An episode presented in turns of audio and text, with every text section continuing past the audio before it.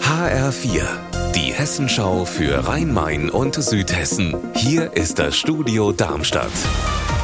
Mit Raphael Stübeck, guten Tag. Nach einem Leichenfund in Dreieich im Kreis Offenbach ermittelt die Kripo wegen eines Gewaltverbrechens. In der Nacht zum Samstag wird ein 48-jähriger Mann tot aufgefunden mit Verletzungsspuren. Kurios dabei, nicht der Mann, der die Leiche entdeckt hat, ruft die Polizei, sondern dessen Rechtsanwalt, HR-Reporter Mike Markloff. Was weißt du bisher über den Fall?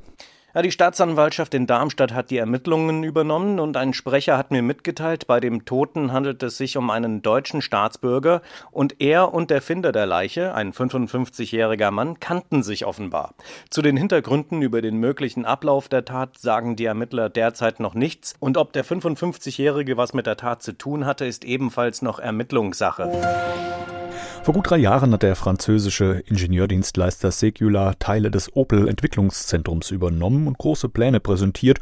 Doch so richtig Fuß gefasst hat man bis heute nicht. Von den zuletzt noch rund 700 Beschäftigten sollten eigentlich 260 Stellen abgebaut werden. Jetzt hat man sich mit der Gewerkschaft IG Metall aber auf ein Sanierungskonzept geeinigt. HR-Reporter Roman Warschauer, sind die Stellenstreichungen damit vom Tisch?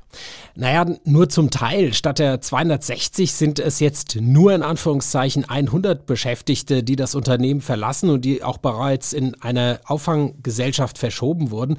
Dafür hat die Gewerkschaft aber auch wiederum eine Zusicherung sich geben lassen, dass es mindestens 501 Beschäftigte in Zukunft bei Segular sein müssen, damit aus Sicht der Gewerkschaft dieses Unternehmen eben auch eine Zukunft hat in Rüsselsheim. Ursprünglich wollte man ja mal deutlich mehr Personal beschäftigen, alleine 2000 Leute von Opel etwa. Was läuft da schief? Naja, das hat sicherlich mehrere Gründe. So gibt es offenbar zu wenig Aufträge und man hatte in Rüsselsheim und Dudenhofen viele Teststände etwa für klassische Verbrennungsmotoren übernommen. Jetzt liegt der Fokus aber deutlich mehr auf Elektroautos und da muss sich Segular eben erst noch anpassen. Deswegen wurde eine Qualifizierung für 50 weitere Beschäftigte vereinbart, sodass die dann eben in Zukunft auch mehr auf diese neuen Technologien qualifiziert sind.